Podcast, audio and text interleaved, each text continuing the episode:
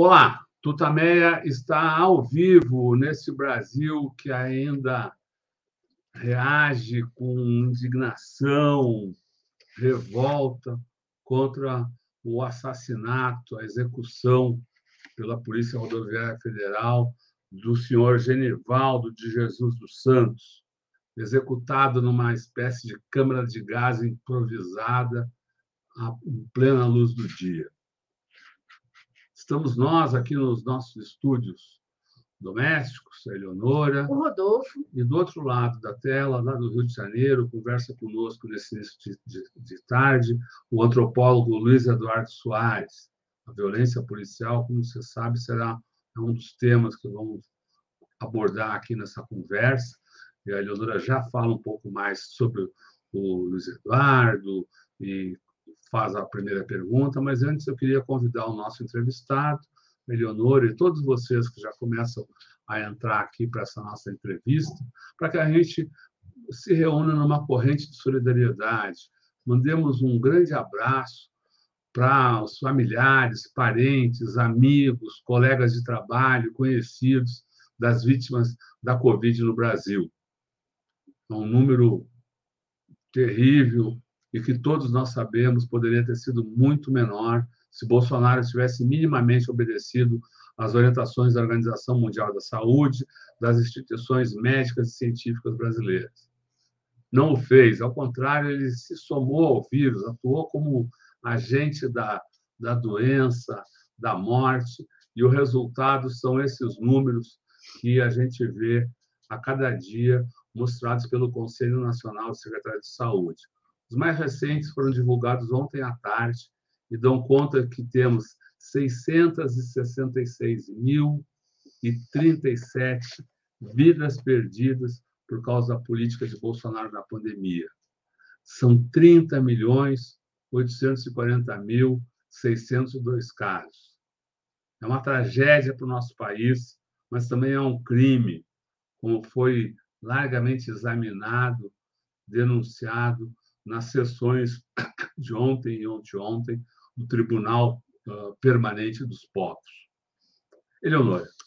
Luiz Eduardo Soares, muito obrigada, seja muito bem-vindo, muito obrigada por você estar aqui hoje, nesse início de tarde, do dia 26 de maio de 2022.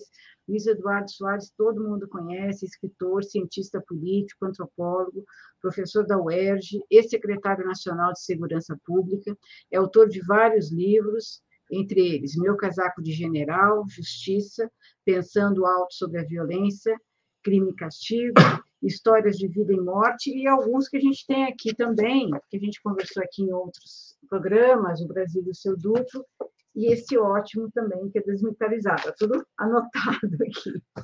Luiz Eduardo, muito obrigada novamente por você estar aqui. O Rodolfo começou falando desse assassinato em Sergipe. No dia seguinte, a, a chacina que a gente viu, acompanhou aí no, no Rio de Janeiro, é, a gente já fica sem ter condição de dizer o que está acontecendo.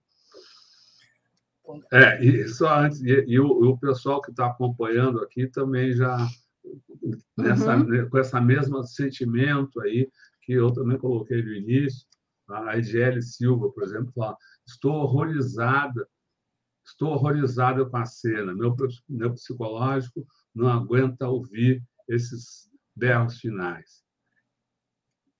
Como se, se, se, se, se abre tamanha violência de quem devia proteger a população? É terrível mesmo. Em primeiro lugar, eu quero agradecer, Eleonora, Rodolfo, a gentileza desse convite. É um privilégio para mim participar mais uma vez é, dessa interlocução com vocês e com todas e todos que nos acompanham. Vocês vêm fazendo um trabalho tão importante, se tornou uma espécie de referência compartilhada para todos nós que nos opomos ao fascismo, né? que nos ameaça e ameaça o que nos resta de, de, de democracia. O tema, de novo, muito triste, e vocês sabem que eu recebi muito cedo uh, uma, umas imagens a respeito desse assassinato brutal é, lá em Sergipe, do senhor Genivaldo Jesus dos Santos. Né? E eu comecei a ver e desliguei e só vinha ver o, o, o vídeo todo agora, pouco antes da nossa entrevista, porque eu achava que era meu dever, afinal, observar o que havia disponível, já que falaríamos sobre isso. Mas foi muito difícil, eu acho que é muito difícil para todas e todos nós, né? porque é um sentimento de, de revolta, de repugnância e, e, ao mesmo tempo, de impotência sobretudo para aquelas e aqueles da minha geração. Eu participei da resistência à ditadura, aquele período na clandestinidade, acompanhei eh, militando pelos direitos humanos, pela redemocratização ao longo dos anos 80 e depois assisti com muita esperança ao nascimento desse outro período da sociedade brasileira, da nossa história, né? E acho que com muitas ilusões, como provavelmente a maioria de nós, e na expectativa de que pelo menos nós virássemos algumas páginas, né? O país marcado pela tortura, humilhação de negros e negras, né? marcado pela escravidão, por uma taxa de exploração do trabalho é, sem paralelo, né? com poucos paralelos no mundo, uma sociedade brutal, portanto, na expoliação, eh, do povo trabalhador. As relações de classe no Brasil marcaram a nossa história sob o signo do autoritarismo. Enfim, tudo isso, de alguma maneira, nós juntávamos simbólica e afetivamente no embrulho, no combo da ditadura e exorcizávamos isso para o passado. Mas é, não fizemos, como se diz, o dever de casa plenamente, porque não houve justiça de transição. Eu não estou, claro, criticando as lideranças, tantas e tantos morreram, inclusive, sacrificaram suas vidas na luta pela democracia, então seria descabido cobrar-lhes mais. Né? Certamente não houve condições para avançar, isso faz parte do, do, do processo, mas hoje acho que está muito claro que falta nos fez a justiça de transição mesmo que nós não tivéssemos punido os torturadores, os assassinos, aqueles que cumpriam os programas de execução que eram uh, elaborados no Palácio do Planalto, ocupado pela ditadura, uh, executando, portanto, uma política de Estado voltada para a eliminação física dos opositores. Né? Uh, mesmo que nós não tivéssemos punido os criminosos, nós teríamos tido a oportunidade de contar a verdade, tornando-a reconhecida amplamente no país no exterior e como que celebrando o novo começo, não sobre as cinzas do esquecimento né, e do recalque, porque isso voltaria a nos assombrar sob a forma do grande trauma que é o fascismo hoje. Mas, pelo, mas nós estaríamos é, virando uma página sobre alicerces mais sólidos de uma verdade compartilhada. E a partir dali seguiríamos. Né? Hoje não haveria espaço, de modo algum, para negacionistas né, da ditadura, e mesmo que o fascismo persistisse, teria de encontrar outros apoios retóricos, narrativos, etc. É, nós não fizemos isso, mas pior, é, em função da correlação de forças, acho que já até conversamos sobre isso, mas é importante ainda que brevemente reiterar, em função da correlação de forças que marcou o período constituinte, os militares ou representantes do antigo regime ainda lograram impor alguns limites às pautas, às agendas reformistas que estavam postas diante da sociedade brasileira, particularmente dos constituintes. E eles conseguiram limitar, circunscrever uma área, blindá-la, por assim dizer, ela era a área das Forças Armadas, as instituições das Forças Armadas e das instituições da segurança pública. Essas áreas permaneceram como que protegidas dos ventos que sopravam em direção ao futuro, dos ventos de transformação. Como se os militares dissessem: olha, brinquem de democracia dali em diante. Aqui ninguém tasca, ninguém toca. É, isso foi consagrado em dois artigos da Constituição, o 142, né, que de respeito às Forças Armadas, e o 144, que estabelece ah, as instituições policiais, suas, suas metas, suas características, etc. E, e o que, que aconteceu no 144? As instituições foram, quer dizer, as estruturas organizacionais forjadas durante a ditadura foram congeladas, foram cristalizadas, não foram tocadas. E foram, assim, remetidas para o futuro como uma espécie de grande legado, né? um legado que provém da ditadura. Aqui é importante sublinhar, porque há muitos mal entendidos. Isso não significa, eu de modo algum estou dizendo, que a ditadura tivesse inventado a violência policial, a violência racista na polícia, os baias de classe. Isso marcou toda a história brasileira e toda a história, portanto, das instituições policiais, é claro. Mas a ditadura forjou instituições que trouxeram essa marca do passado de uma maneira muito acentuada e que se organizaram de um modo muito peculiar, um modo que tornava eh, esse passado remoto, sombrio da escravidão e esse tipo de compromisso com a reprodução das iniquidades e das desigualdades é, marcas estruturais. E isso significa que nós recepcionamos do lado de cá, do lado já da democracia, não organogramas, estruturas organizacionais não são organogramas, mas universos de homens e mulheres, porque os organogramas uh, são preenchidos por seres humanos, homens e mulheres profissionais das categorias policiais que trouxeram consigo seus valores intocados, suas crenças, seus modos de definir a sua missão institucional, suas formas de organização dos seus afetos, suas lealdades, animosidades, conflitos, enfim, a sua cultura corporativa. Essa cultura corporativa remetia, sobretudo, aos porões. Nós estamos falando de uma ditadura feroz. E isso se manifesta ainda hoje, Eleonora e Rodolfo, em declarações, como, por exemplo, de um coronel da Polícia Militar do Rio de Janeiro, que foi comandante da capital, que há alguns anos disse que a missão da polícia, particularmente da Polícia Militar, era agir como um inseticida social. Isso diz tudo muitos outros discursos aliados desse primeiro, às vezes um pouco mais, digamos, cuidadosos, né? Ah, apontam na mesma direção. A missão policial é defender os homens de bem contra o mal. Esse mal indefinido que se converte depois numa espécie de face demoníaca do outro. Está aberto o espaço para que se é, despejem aí, se depositem aí todos os estigmas, preconceitos, o racismo, os biases de classe, etc. É esse outro que uh, ameaça supostamente o homem de bem, que é o inimigo a ser abatido, a ser neutralizado, para usar a expressão do próprio Bolsonaro quando uh, celebrou a, a chacina de, do dia 24, 25, 25, não, 24, 25 agora, de, de maio, poucos dias.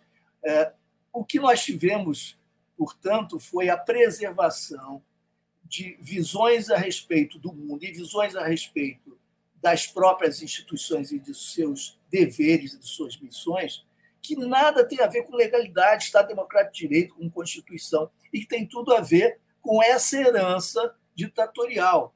É, isso fez com que nós tivéssemos, ao invés de instituições sob controle democrático, regidas pela Constituição e, portanto, sob a, a orientação geral dos direitos humanos, que estão contemplados na nossa Constituição, ao contrário, nós tivemos a formação de um enclave institucional. Eu não estou generalizando a crítica, porque eu sei que se nós estamos falando de centenas de milhares, centenas de milhares de pessoas e profissionais, Evidentemente, há heterogeneidade, disputas, conflitos, contradições internas, reações, há inclusive movimentos democráticos que atravessam as polícias, e há variações regionais, estaduais, e, e no processo histórico, oscilações, sinuosidades, é claro. Mas o que predominou, o que foi hegemônico e ainda é, é essa visão do que seja o trabalho policial, de uma maneira geral, que se reporta lá a ditadura. Em outras palavras, esse enclave institucional sempre foi, desde a promulgação da nossa Carta de 88, sempre foi refratário à autoridade política civil republicana. Refratário à Constituição e aos direitos humanos. E isso se traduz no genocídio de jovens negros e de jovens pobres nas periferias das cidades brasileiras ao longo de décadas democráticas, como se, portanto, nós tivéssemos tido mera continuidade nesse aspecto é, quanto ao nosso passado ditatorial, como se nós não tivéssemos, de fato, submetido essas áreas à transição, à transição democrática. Isso só foi possível com a anuência explícita ou implícita do Ministério Público, ou seja, com a cumplicidade do Ministério Público, a despeito dos esforços ingentes, respeitabilíssimos de tanta gente comprometida com a democracia, com valores eh, democráticos, buscando realizar o seu trabalho de acordo com a inspiração constitucional. A despeito desses esforços individualizados ou de segmentos do, do Ministério Público, como instituição, o Ministério Público não cumpriu o seu dever de realizar o controle externo da atividade policial, senão nós não explicamos 19.464 mortes no estado do Rio de Janeiro perpetradas, provocadas por ações policiais de 2003 a 2021. Isso não seria compreensível, admissível, com a reprodução desse padrão, com leves oscilações ao longo do tempo, independentemente de governos. A anuência do Ministério Público, a sua cumplicidade, a sua passividade encontra abrigo, suporte na justiça, que, com exceção desse caso excepcional da, da DPF 635, é, da DPF 635, sempre acabou abençoando esse status quo, essa situação. O apoio houve também de setores importantes da sociedade, da política e da mídia. E com isso, nós temos uma democracia que nasce com ampliação de participação, com sinalizações positivas para a cidadania, para a incorporação de outros setores sociais. Tivemos redução de pobreza e de miséria, tivemos conquistas e direitos que emergiram das tensões, das lutas dos trabalhadores no campo da cidade. Houve avanços em diversas áreas a despeito dos seus limites, mas no que diz respeito ao mundo policial e da justiça criminal, tivemos encarceramento em massa, tivemos esse, esse teatro de horrores que é a chamada guerra às drogas, e temos tido sistematicamente violência policial letal com a anuência das edições. Por isso convivemos é, com essa tensão, com essa contradição, que está no seio mesmo da democracia. E é como se estivesse diante de nós, com tanto sangue, né, com essa barbárie que se repete todos os dias, e nós passássemos ao largo, se isso pudesse ser naturalizado. Somos uma democracia, temos instituições, ora bolas, e isso diante de nós, e o genocídio se reproduzindo. As polícias sempre foram bolsonaristas. Foram bolsonaristas avant la lettre, antes de Bolsonaro.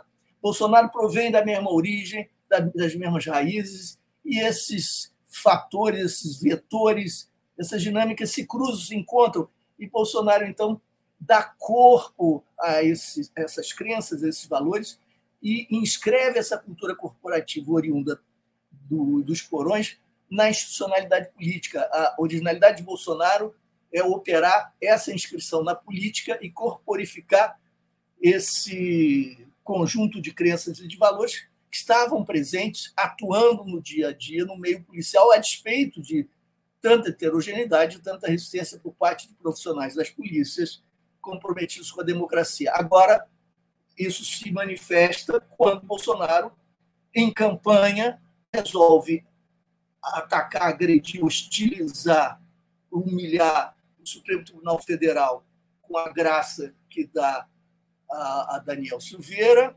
enquanto aqui na base as polícias do Estado do Rio de Janeiro são mobilizadas com a Polícia Rodoviária Federal para mais uma chacina dessa magnitude. E esse confronto é tão nitidamente uma, um desafio lançado ao Supremo Tribunal Federal que o coronel comandante da Polícia Militar do Rio de Janeiro, que é secretário da Polícia Militar, que é que se, se liquidou com a, com a secretaria, declara imediatamente após a operação que a culpa é do Supremo. por conta da DPF 635, que teria impedido o trabalho policial e, portanto, tornado o Rio de Janeiro uma espécie de paraíso do banditismo, da criminalidade, dos criminosos de todo o país que viriam para cá para organizar daqui as suas ações que se dariam uh, Brasil afora. E a DPF teria sido, então, a grande responsável, portanto, o Supremo, pela, pelos problemas que acabaram depois desaguando nesse banho de sangue de dias atrás. Luiz Eduardo, você colocou várias vezes, eu estou vendo aqui no pessoal comentando, de como a violência policial sempre existiu. Digamos, é, é, é, o, é, o, é o tipo a consciência geral disso. Agora eu pergunto, o fato de, de o Brasil ter um presidente como Bolsonaro não potencializa essa violência, não anaboliza isso, não torna isso mais explícito, mais aberto, mais permitido? Sem dúvida nenhuma, Rodolfo, sem dúvida. Então, por um lado, e assim a sua intervenção é fundamental para equilibrar a, a minha intervenção. Se de um lado nós temos continuidade, é importante destacar a continuidade para que nós não nos iludamos, né? por outro lado, é importante também reconhecer a descontinuidade, a diferença. Né? Tendo um fascista no poder que convoca a população a armar-se, né? que uh, desconstitui, que suprime as regulações que obstavam o acesso às armas, ou seja, que flexibiliza o acesso às armas e às munições, que procura eh, impedir que haja, inclusive, o rastreamento das munições.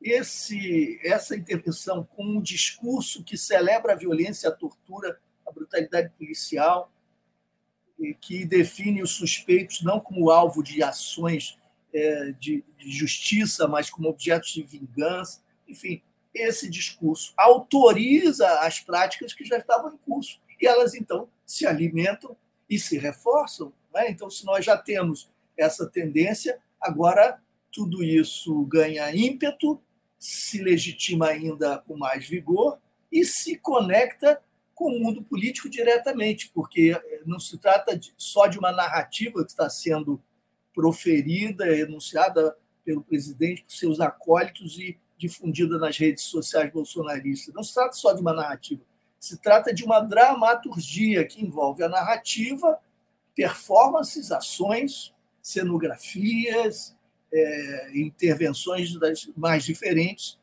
e multimídia, inclusive.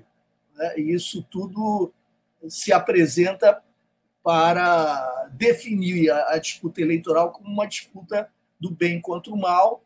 Não há adversários, há inimigos, e esses devem ser abatidos, liquidados, e eles representam o mal total. É, o inimigo sintetiza e encarna o mal em suas múltiplas dimensões. E, e a figura do criminoso é, parece ser um, uma espécie de, de resumo né, simbólico, de sinalização desse mal. E há uma transição, uma continuidade simbólica que se estabelece entre os inimigos políticos e os criminosos. Né? É, e é claro que a marca racista está aí presente, né? e, o, e as projeções preconceituosas contra os territórios, reforçando o racismo e preconceito de classe, tudo isso também está intensificado. E no caso é, muito particular da participação da PRF, da Polícia Rodoviária Federal, na ação do Rio de Janeiro e lá nesse assassinato tenebroso né, do, é, lá do, do Genivaldo, em Sergipe, essa participação é chocante, que a Polícia Rodoviária Federal age nas rodovias federais. Como é possível que ela seja convocada para participar de uma incursão bélica à favela, né, a, a um território vulnerável? E, e essa ação que remete ao nazismo, não é? que é uma espécie de, de rememoração tenebrosa do Holocausto, que alude à morte por sufocamento por gás. Né? É, é, alguma coisa inacreditável. O Marcelo Yuca dizia que todo, uh, todo camburão é uma rememoração do navio negreiro, né? Remonta a um navio negreiro, é uma atualização do navio negreiro. É como se ali aquele, aquele veículo da Polícia Rodoviária Federal encerrasse em si mesmo o navio negreiro e as câmaras de gás. É escravagismo, é nazismo, tudo isso sintetizado naquele momento inacreditável. Né? É, prender alguém, lançar um gás venenoso nesse recipiente, nesse pequeno espaço em que alguém está constrangido e deixá-lo sufocar até a morte é alguma coisa inacreditável, inacreditável. Você escreveu há pouco tempo nas redes sociais que o que nós estamos vivendo não é um problema de segurança pública. Queria que você falasse dessa, dessa enfim, dessa sua observação, que eu acho que extrapola, não é um problema de segurança da polícia, é uma coisa muito maior. Né? Queria que você desdobrasse isso. É, Eleonora, o, os problemas que podem ser definidos, classificados como pertinentes a um campo que nós chamaríamos segurança pública é, ou justiça criminal, são aqueles, sobretudo, perdão, quando nós estamos falando de políticas públicas e ações governamentais, ações dos braços armados do Estado, no caso, ações das polícias, são aquele, aquelas atitudes, aqueles movimentos que têm determinadas consequências ou, ou têm certas intenções, são governados, orientados por certas intenções, visando certos objetivos. Objetivos que ganham inteligibilidade no quadro da questão criminal, lato etc. E que ações que dialogam, portanto, com as avaliações, os dados, as evidências obtidas na, no acompanhamento das ações pretéritas, das ações anteriores. Né? Então, se eu construo uma casa, eu aprendi teoricamente e na prática quais são os cálculos, quais são os materiais, etc. Se, entretanto, nós estamos vendo que ao longo dos anos e das décadas, as invasões de tipo bélico às favelas matam, matam suspeitos, matam inocentes, nem os suspeitos mereceriam morrer, evidentemente não há pena de morte, muito menos sem julgamento, é, inocentes da comunidade, matam muitas vezes policiais também, sem que haja qualquer resultado.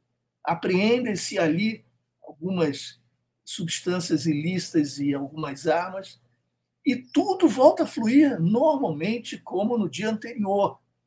O que não flui é o espírito e, a, e, a, e o coração das famílias enlutadas. Quer dizer, há muito sofrimento nisso tudo mas as práticas criminosas elas continuam se reproduzindo naturalmente.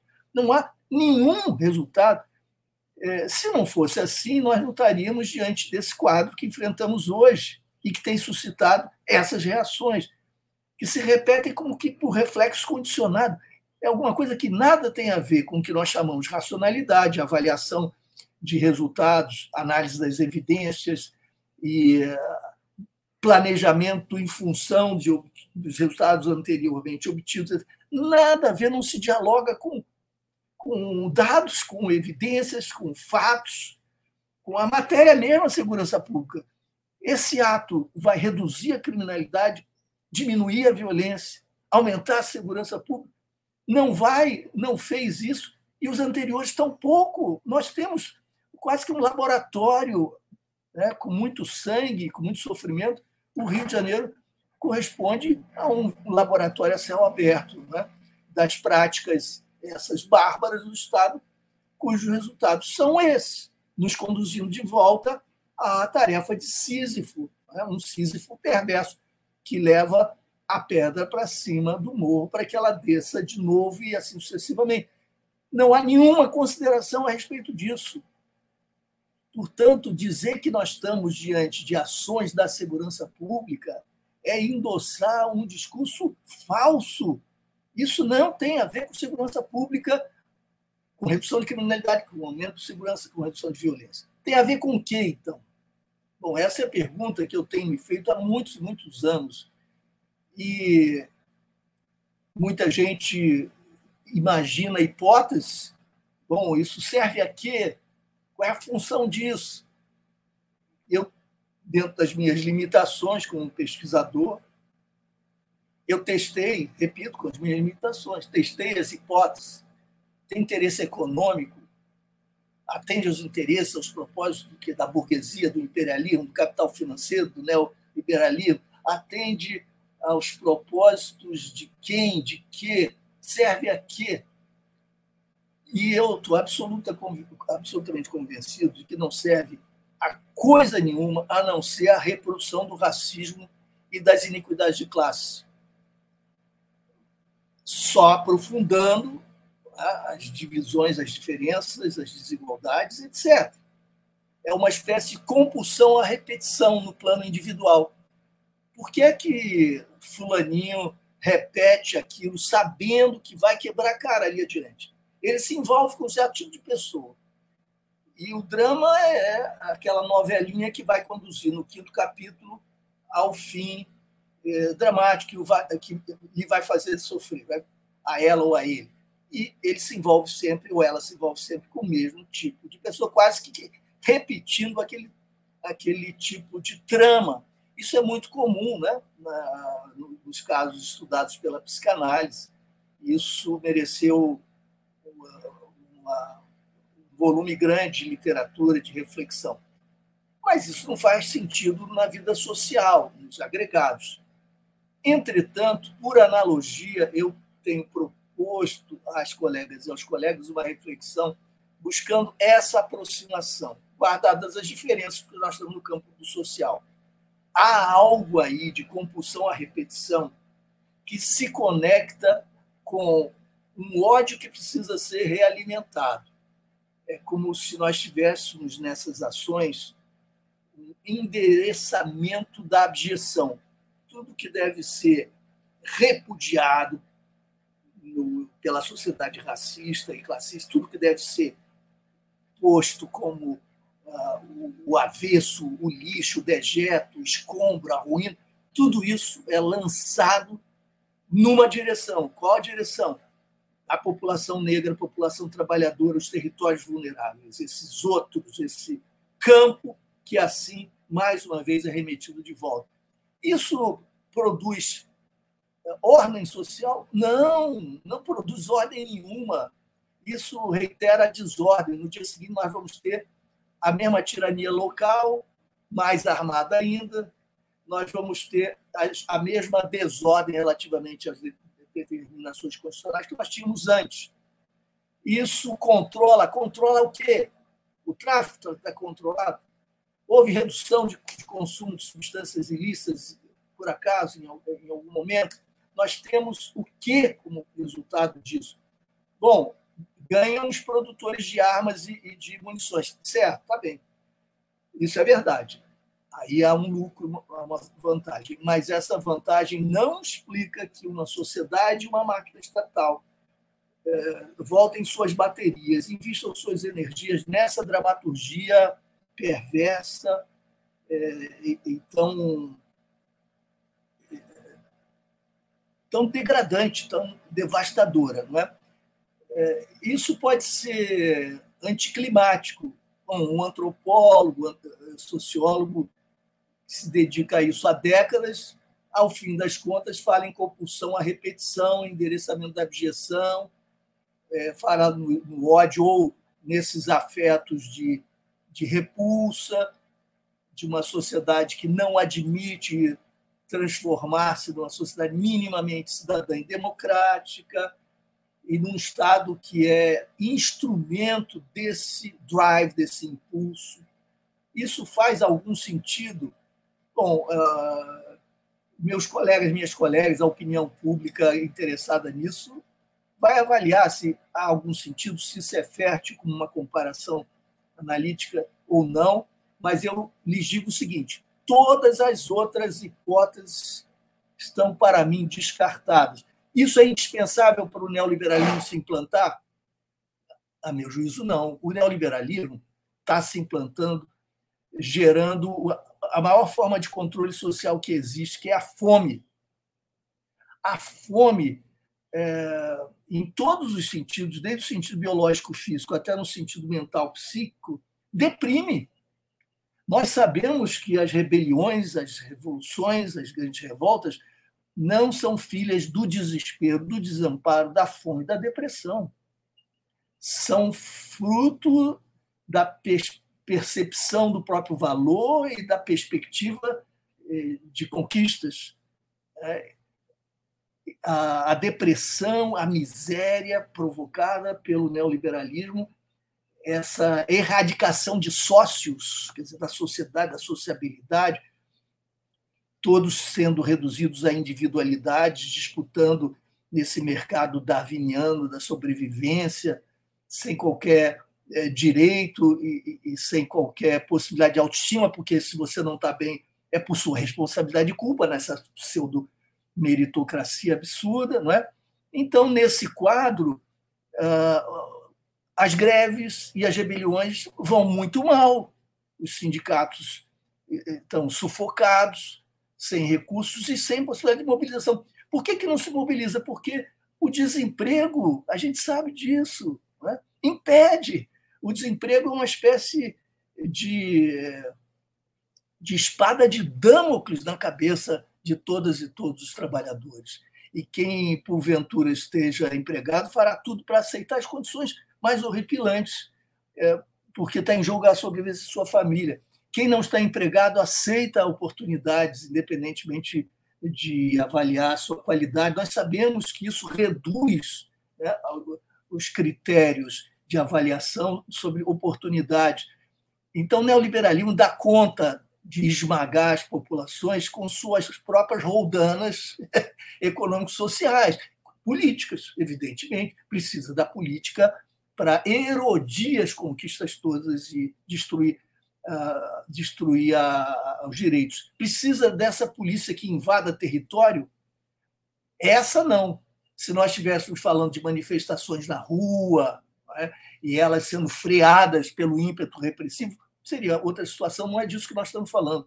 Nós estamos falando dessas subidas é, repetidas no massacre cotidiano marcado pelo racismo, é, nesses crimes como o de Sergipe. Nós vimos isso gera mais ressentimento, mais ódio, menos confiança no Estado e em suas instituições, nas polícias, na justiça. Isso, de modo algum, contribui para a ordem, o sentimento de ordem e a adesão intersubjetiva a qualquer perspectiva de ordem. Mas, uh, Luiz Eduardo, uh, antes você falou que a, a ascensão de Bolsonaro, suas falas, elas autorizam esse tipo de violência, permitem que ela se propague de forma, né, de forma uhum. praticamente institucionalizada. A violência, por, por, seu lado, não seria um quiprocó disso, ou seja, uma, um, um retorno, não seria, não poderia ser entendida também como, como um elemento usado uh, para um projeto de poder, para a sustentação de um projeto de poder e, e eh, enfim. Sim, mas dele.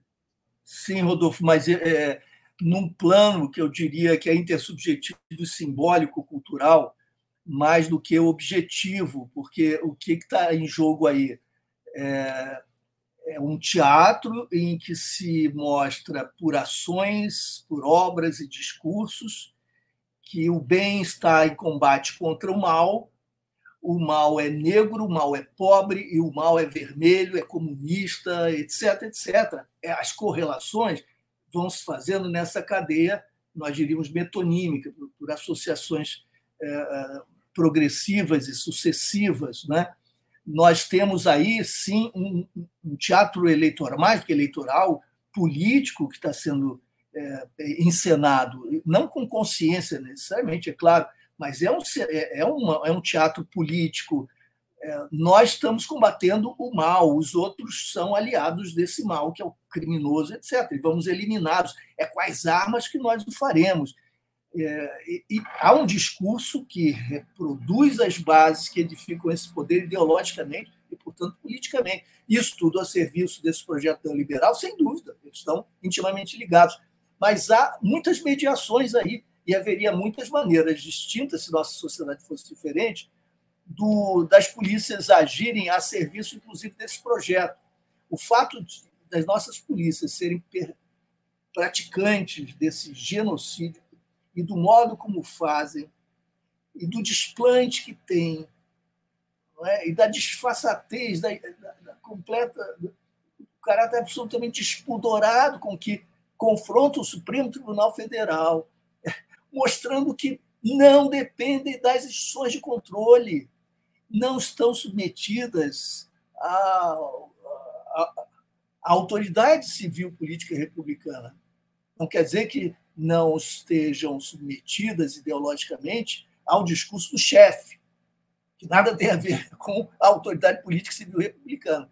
É, o chefe fascista, carismático, que convoca a rebelião, que mobiliza uh, essas forças, esse é respeitado e pode ter eco, pode eventualmente comandar, mas não a, a institucionalidade democrática. Né? É, nós, muito facilmente, eu acho, tomamos como imediatamente ligados à segurança pública, ligados à segurança pública, as ações daqueles atores que, afinal de contas, têm existência derivada da própria existência desse campo de segurança pública. Então, policiais estão agindo assim ou assado, portanto, são ações da segurança pública. Mas se os atores econômicos saem ali do prédio da Fiesp e sopram um balão com um pato amarelo para provocar ou ajudar a provocar o golpe parlamentar contra Dilma Rousseff, eles, eles são industriais ou empresários, seus filhos, etc., e estão numa ação política ideológica, não necessariamente econômica, embora, evidentemente, claro, esteja em jogo a sua agenda. Mas aí esse é um ato simbólico, ritual, político, ideológico. Soprar o pato, vê-lo erguer-se no céu como o balão da direita, que vai, então, confrontar a, a, a ventania reformista, etc. Esse é o, essa é uma analogia possível. Quando as polícias estão operando dessa maneira, não estão agindo como polícias no sentido estrito, isso nada tem a ver com legalidade, com, com Constituição ou com qualquer missão institucional que se lhe pudesse atribuir. Bom, mas são policiais sim, e, portanto, as ações são policiais, sim, mas são policiais políticas a serviço de um ímpeto social que é abominável. É, não dá para discutir como sendo uma operação da segurança pública. Seria bizarro, me parece, eu imaginando a mim mesmo, até já surgiu situação desse tipo, recebendo um convite para é, participar de um debate como técnico, como expert, qual deveria ser a ação policial e os seus detalhes ali no campo de operação, discutindo contra um policial que defende essa prática. Aí nós estamos fazendo esse jogo já aceitando que se trata de uma ação mais bem-sucedida ou menos bem-sucedida no campo da segurança pública, ou seja, lutando pela segurança, a serviço da população e, portanto, em, em benefício da legalidade não tem nenhum suporte legal a uma coisa dessas. É, é difícil qualificar, inclusive, mas estamos diante de fenômenos que transcendem as gavetinhas é, que os classificam de um modo tradicional. O fascismo revolve essas gavetas, impõe a desordem, joga no chão essas roupas, essas tralhas, esses objetos, e nós estamos pisando ali num território em ruínas, o que resta da democracia é o que puder sobreviver e ter alguma lucidez diante do que está ocorrendo. Né? Como é que você vê essa, esse, esse momento daqui até as eleições? Porque a gente está sentindo uma tensão maior.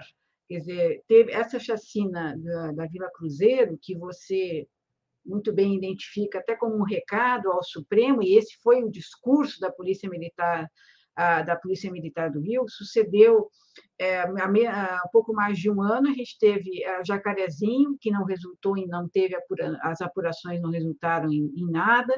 A gente está tendo uma tensão crescente como é que você vê as Forças Armadas nesse processo? Foram capturadas, estão na mão das milícias, estão aliadas das milícias.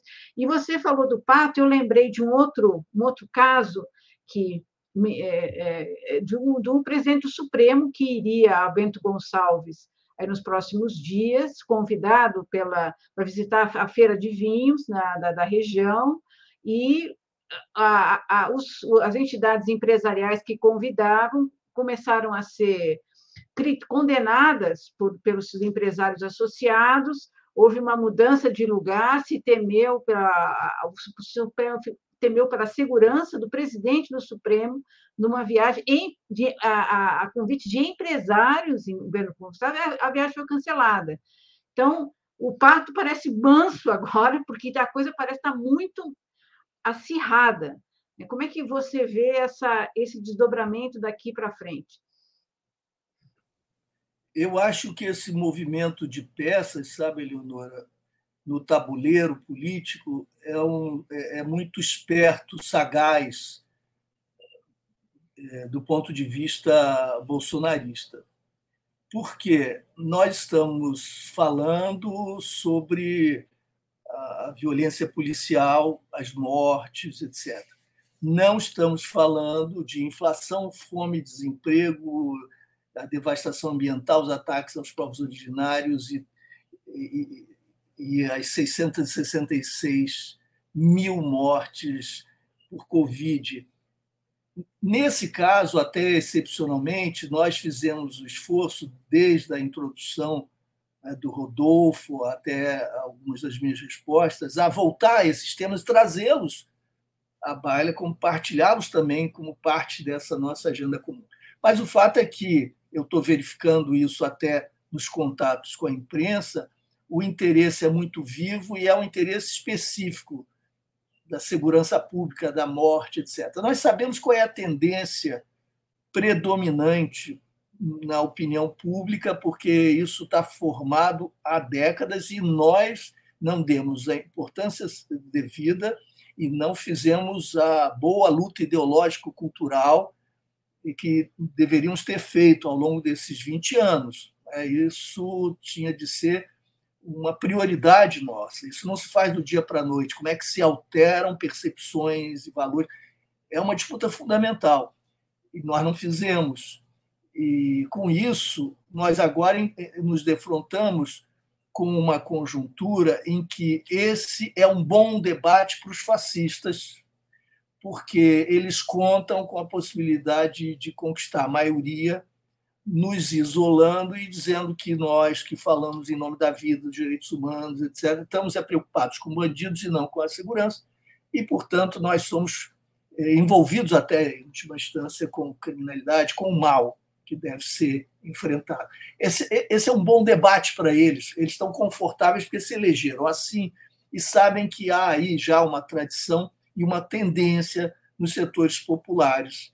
É, isso mereceria análise própria e, e projetos próprios, etc. É, por outro lado, nós não podemos não falar da chacina, nós não podemos não falar desse assassinato brutal em Sergipe perpetrado por aqueles agentes da Polícia Rodoviária Federal, nós não podemos nos silenciar diante disso. Senão nós perderíamos, inclusive, até, eu diria, né, a nossa dignidade como ativistas da democracia e dos direitos humanos. Então, por um lado, nós temos que falar, por outro lado, nós estamos vendo que estamos sendo encerrados, empurrados para uma armadilha. E qual é a solução? Ter clareza de que isso está acontecendo, então falar é, desses problemas específicos, mas buscando evocar a grande agenda e não perdendo de vista que a pauta fundamental da nossa disputa é a, pauta da miséria, da fome, do desalento, do desemprego, da destruição é, do nosso país, etc. Porque esse não é o momento de tornar esse tema um tema passível de absorção nos canais eleitorais, porque senão eh, nós estamos perdidos nesse momento.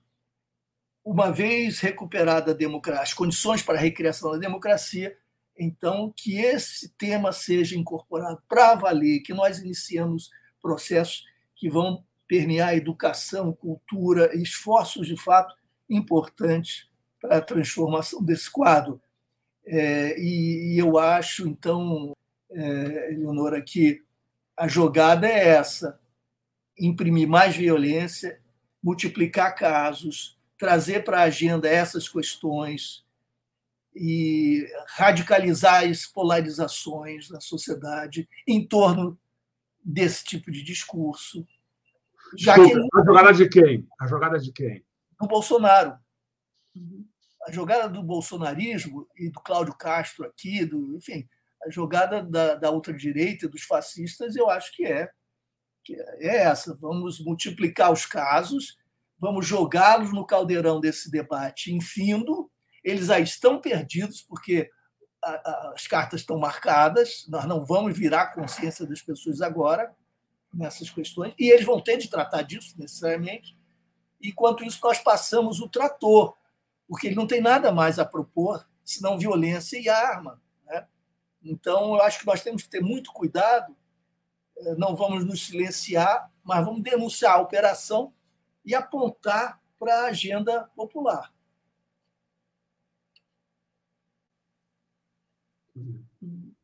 E a questão das Forças Armadas, como é que você, nesse, nesse contexto aí?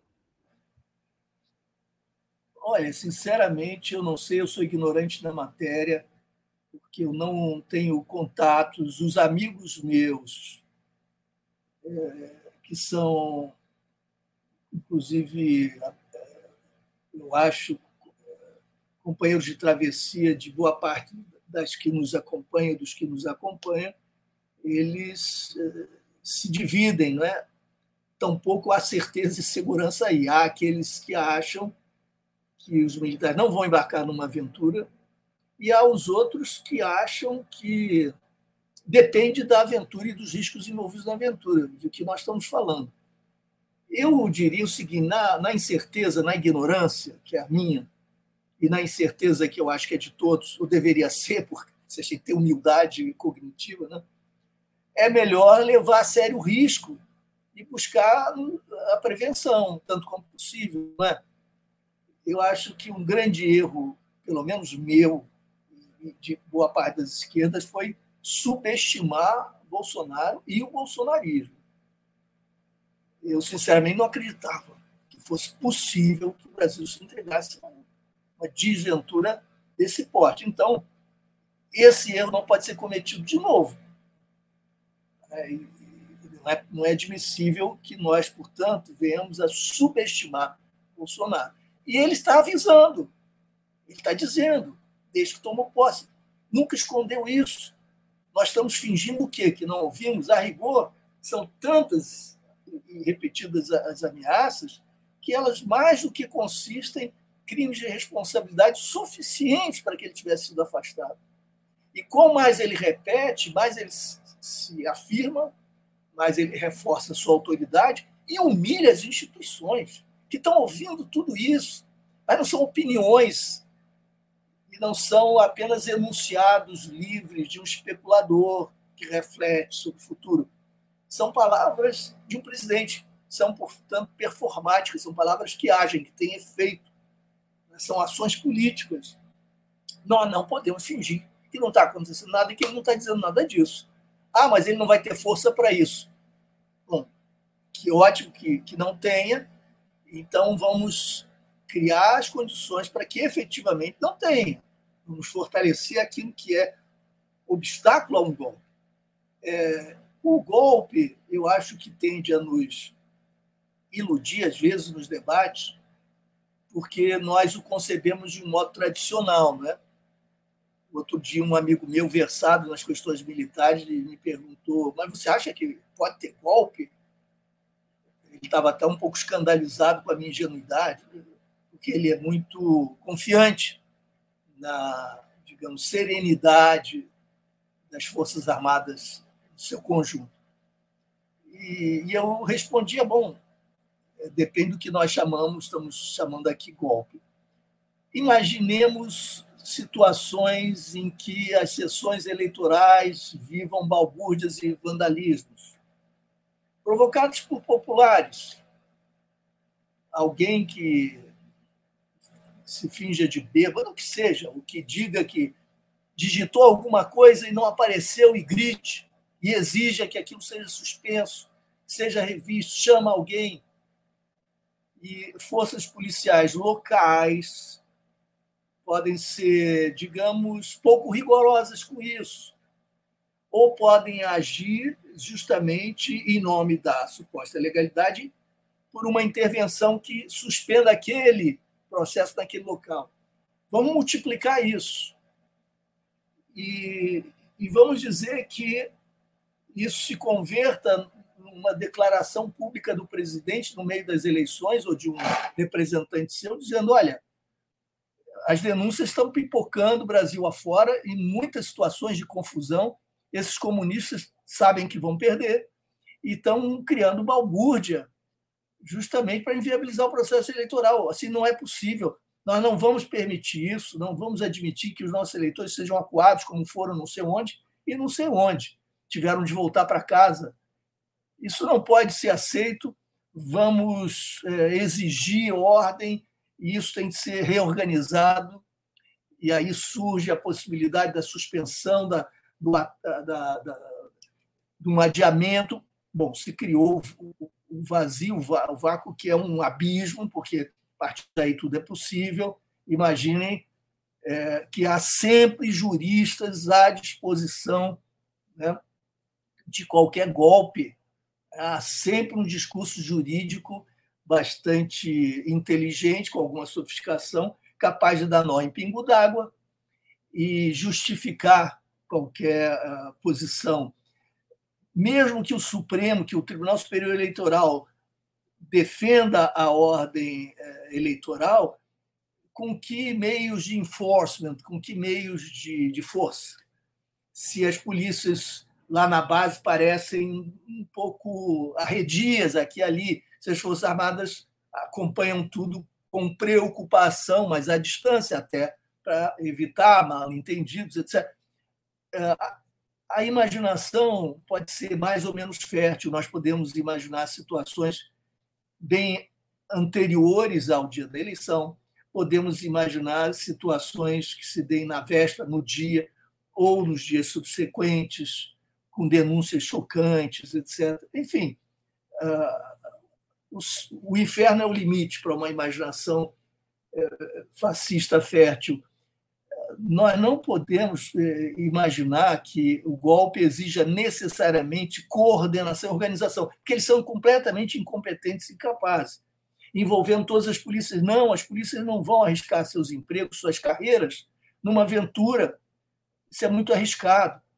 Mas não é preciso isso basta alguns focos aqui e ali de problemas e alguma instrução aqui e ali na ponta de milicianos é, e de segmentos policiais comprometidos, sem, sem é, assumir nenhuma posição ilegal, tendam a colaborar para um clima de tensão e de notícias falsas que se espraem rapidamente. Como é que nós freamos essas notícias falsas? Não é? vamos ter exatamente a divisão que já temos hoje na sociedade e com instituições e com meios de comunicação que farão seu trabalho eh, assumindo as posições que tem assumido hoje, numa direção ou noutra. Isso tudo gera para nós um nível de incerteza que justifica pesadelos e justifica preocupação. O que, é que se pode fazer? Bom, a justiça não pode fazer mais do que está fazendo, a justiça eleitoral está fazendo tudo o que é possível, está certo. Mas o que mais? Né? É, não seria o caso de nós levarmos à população essa preocupação e apostar na formação de coletivos populares que se dedicassem a imaginar de que maneira um golpe poderia tomar corpo no seu território. Milicianos invadindo a área da urna, nos dias anteriores ameaçando, e depois de, de todo o elenco de possibilidades, imaginar o que teria de ser feito com antecipação e dirigir a instituições, entidades da sociedade, divulgar essas possibilidades. Se nós não incendiarmos a consciência popular, não mobilizarmos a sociedade contra o golpe, que é uma mobilização pela democracia, mas não em abstrato só. Né? Eu acho que nós vamos estar vulneráveis. Tomara que isso seja só paranoia, mas é uma paranoia que eu acho se justifica diante do que nós já passamos. Né? Você vê nos partidos políticos essa, essa percepção e essa, enfim, essa tomar, é, eles tomando essas iniciativas que você está apontando? Não, ao contrário. Acho que como você começou falando da, da nossa a sensação de impotência, né, que nos dá essa, essa, esses casos na, no Rio de Janeiro, em Sergipe, mas essa conversa foi para uma uma, uma situação muito mais geral, global e preocupante. O que, que é possível ser feito individualmente e coletivamente? É, eu acho que os partidos, as entidades, de uma maneira geral, não estão demonstrando, pelo menos que eu tenha percebido, é, esse nível de preocupação. Eles estão consumindo, consumidos pela própria disputa eleitoral, como é natural, estão vivendo seus próprios dramas, etc. E tendem a vislumbrar a hipótese de golpe como uma hipótese remota, talvez um pouco paranoica, daqueles que admitem teorias conspiratórias, e, e tendem a, portanto, repousar sua confiança nesse futuro próximo, na imagem de um golpe que exigiria a participação das Forças Armadas, das polícias, de forma é, organizada, coordenada, com metas racionais e meios bem calculados. Entretanto, se nós imaginarmos outros percalços, outras possibilidades que não envolvam grande coordenação nem organização, que, a, que seja muito mais do tipo guerrilheiro, foquista. Né? Se nós imaginarmos que isso não vai envolver maiores riscos para setores policiais dispostos a não criar problemas na base, e que não vai criar maiores problemas para as Forças Armadas, porque, afinal de contas, elas não participam desse momento. Né? Se nós imaginarmos isso como riscos reais, nós teríamos, se tivéssemos responsabilidades partidárias, de uh, dialogar com parceiros democráticos, pensando em iniciativas importantes, reunindo a mídia democrática, o Tribunal Superior Eleitoral e as instituições.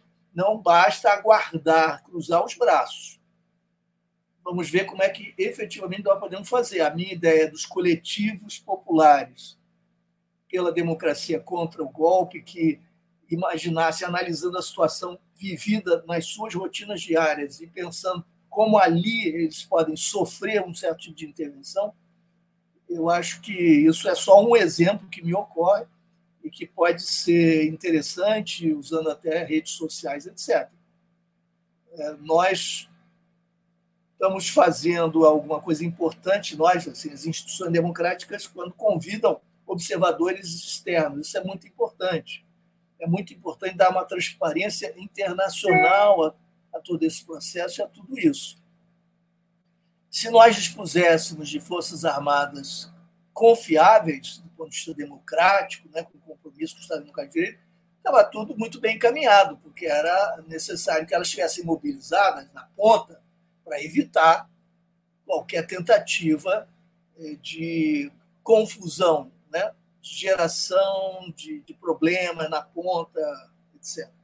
Mas não é o caso. Isso pode ser até uma isca que nos leve à armadilha. Não, nós não queremos militarizar esse processo. mas acho que tampouco podemos caminhar para ele só com a nossa confiança de que nada acontecerá. Até nos Estados Unidos, né, houve lá a tentativa de invasão, a tentativa não, a invasão do Capitólio. É, imagina aqui né, o, que, que, o que, que nos espera. Não dá para pensar nisso.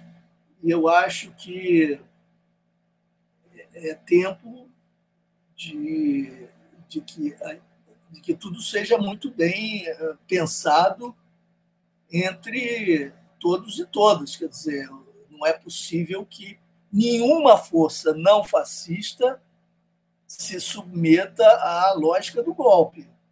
Né? Então, enfim, não é uma resposta, Eleonora, porque eu acho que isso é muito maior do que cada um de nós individualmente, mas eu, sinceramente, acho que os partidos estão muito ocupados em serem partidos, né? nesse caso, eleitorais, muito mais preocupados, então, com o seu próprio desempenho eleitoral do que com as condições em que a disputa vai se dar. É, e uma disputa que certamente vai ter esse capítulo fundamental da eleição, mas, é, como você mesmo falou, essa, o bolsonarismo ele é anterior ao Bolsonaro e ele vai estar tá em cena numa hipótese de vitória, mesmo no primeiro turno do Lula e depois na posse, quer dizer, a gente vai ter que encarar essa realidade. Como você já escreveu vários livros de como tratar disso e já sentou lá na cadeira e viu as dificuldades, vai ser certamente um ponto crucial aí, na, na, na, caso o Lula tome posse em 1 de janeiro. É, e o Lula tem que se cuidar, né, Eleonora? Pois é. É, é preciso todo cuidado com a segurança pessoal. Ele não pode, não pode hesitar, né? É. Uhum.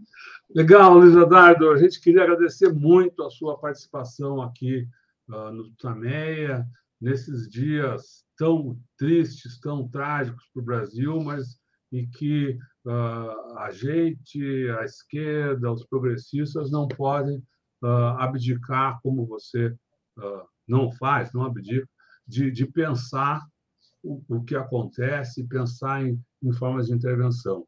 Agradecemos também a Assembleia que se formou aqui, uh, não só para ouvi-lo, mas também para debater entre si. Tem, tem muita, teve muita conversa interessante aqui no, no, no chat. E eu aproveito esses momentos de agradecimento para convidar todos pessoal que está acompanhando, o professor Luiz Eduardo, para que a gente uh, uh, manifeste aqui também um outro agradecimento. Mandemos um super muito obrigado a, a todos os profissionais da área de saúde, às mulheres e aos homens que estão aí na linha de frente do combate à Covid, colocam suas vidas em risco em defesa das nossas e ainda sofrem todo tipo de ataque que é promovido pelo Bolsonaro, que o que ele ataca em todas as áreas, né? corta verbos, dificulta a ação do povo de saúde, ofende, é, enfim, é, trabalha como associado do, do, do vírus da morte. A essas mulheres, a esses homens, heróis do Brasil de hoje, nosso muito obrigado. Essa entrevista de Luiz Eduardo Soares pode ser revista, uh, usada para debates, enfim, em todos os canais Tutameia. Busque por Tutameia TV você nos encontra nas várias plataformas de podcast, no Twitter, no Facebook, no YouTube. Não deixe de, no YouTube, se inscrever no nosso canal e clicar na sinetinha para receber avisos de novos vídeos. Visite também o site Tutameia, que ancora todo o nosso trabalho e onde nós publicamos uh, reportagens sobre as entrevistas que aqui fazemos. O endereço é tutameia.jor.br. E agora eu queria devolver a palavra para o Luiz Eduardo, para que dessa vez, sem perguntas, mande sua mensagem, faça sua fala, enfim, uh, para o pessoal que está aqui com a gente agora e que vai seguir conosco pela internet afora. Luiz Eduardo, muito obrigado, a palavra é sua. Muito obrigado, Rodolfo, muito obrigado, Eleonora, e muito obrigado a vocês, todas e todos que nos acompanham. Eu acho que a palavra final tem de ser positiva, porque a gente chamou atenção para tantos riscos, tantas ameaças, é, embora numa perspectiva de resistência né, e de ação. Mas é palavra de otimismo. Eu acho que se nós temos motivos para muita preocupação, os fascistas têm muito mais motivos. É, tudo indica, tudo aponta para a derrota do fascismo no Brasil. Essa derrota não vai ser fácil agora, nesse ano, e não vai ser fácil depois, porque o fascismo vai continuar entre nós desafortunadamente, como tem nos acompanhado ao longo da história. Então, é preciso retomar as lutas democráticas pela restauração dos direitos perdidos, ampliá-los, radicalizá-los, aprofundá-los, pensar numa democracia que mereça efetivamente esse nome. Né? Isso envolve necessariamente a defesa dos direitos humanos e a mudança da justiça criminal e desse universo das polícias que têm sido fatores de aprofundamento de desigualdades e de intensificação da exploração de classe de re reprodução do racismo, do racismo estrutural e do patriarcalismo também. Então, há um grande trabalho adiante nos aguardando. Eu sou otimista, a despeito de tudo, acho que nós vamos virar essa página e mudar a realidade do Rio do Brasil, começando um processo com outro formato, é, com outras ambições e com outras metodologias. Nós temos que estar vivos e fortes né, para essa tarefa. Abraços a todas e todos. Tá certo. Muito obrigada, Luiz Eduardo. Muito obrigada. Obrigado, obrigado, pessoal. Boa tchau, tarde. Pessoal. Tchau. Boa tarde. Tchau.